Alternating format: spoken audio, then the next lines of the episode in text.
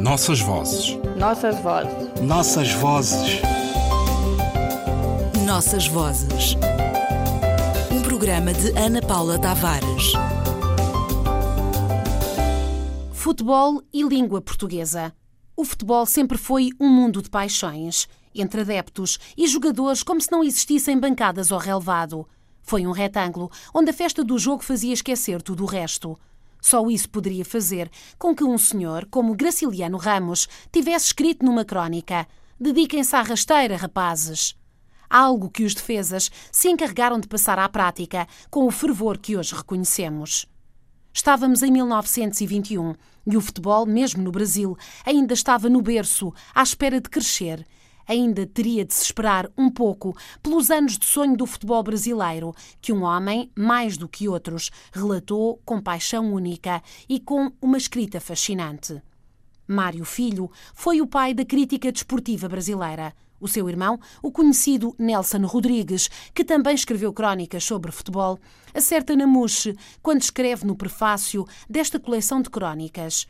Hoje, eu e os meus colegas andamos por aí realizados, bem-sucedidos, temos automóvel e frequentamos boates. Andamos de fronte erguida e o nosso palpite tem a imodéstia de uma última palavra. Mas eu gostaria de perguntar o que era e como era a crónica esportiva antes de Mário Filho. Simplesmente não havia. Sim, a crónica esportiva estava na sua pré-história, ruía pedra nas cavernas. E graças ainda a Mário Filho, o futebol invadiu o recinto sagrado da primeira página. Pouco antes, só o assassinato do rei de Portugal mereceria uma manchete.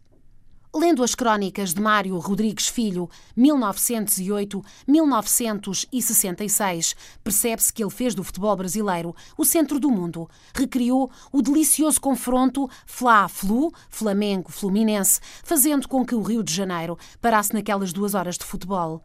Ele conta-nos episódios da vida de grandes jogadores, de Garrincha a Leónidas, descrevendo-as como se fossem short stories, que não deixam ninguém indiferente. E comove-nos com a evolução do futebol, dos seus ritos, da mudança da linguagem, dos seus heróis. Fernando Sobral, o ponta de lança da crítica, in ler, número 33, 1996, excerto. Poucas atividades desportivas trouxeram para a língua portuguesa uma revolução da linguagem que se possa comparar àquela a que o futebol obrigou. Sabe-se hoje muito sobre a história deste jogo de bola, que se jogava na China antiga, como treino militar, ou no Japão, para entretenimento das classes mais favorecidas, profissionalizado em Inglaterra por volta de 1885 do inglês se importaram as principais palavras que hoje saltaram da crónica ou do jornal especializado para encher o nosso cotidiano e ser objeto da discussão fervorosa de adeptos de um e outro lado do campo. O léxico fica mais rico na forma como toda a gente vê e descreve um jogo, disputado em dois tempos de 45 minutos, num campo retangular com duas balizas nas pontas.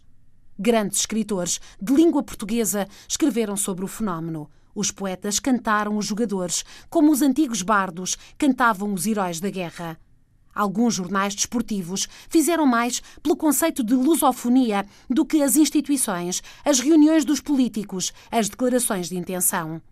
O cronista Mário Filho leia O Negro no Futebol Brasileiro e também O Sapo de Arubinha, Os Anos de Sonho do Futebol Brasileiro, percebeu o fenómeno e tratou como ninguém os problemas de classe, o racismo, a exclusão que uma linguagem e um jogo permitiam. Ninguém pode ficar indiferente.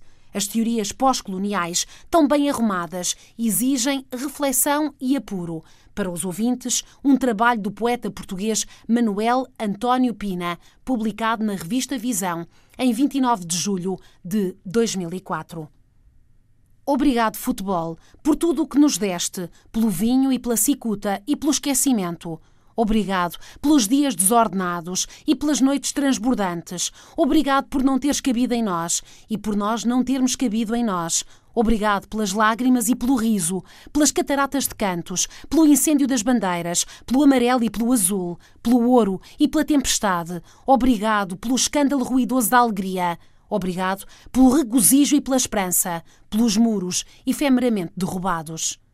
Agora que partiste, voltaram eles, saídos das sombras, os dos discursos, os das promessas, os economistas, os usurários, os eunucos. Os eunucos devoram-se a si mesmo, lambuzam de saliva os maiorais. Cantava, recordas-te, o Zeca Afonso.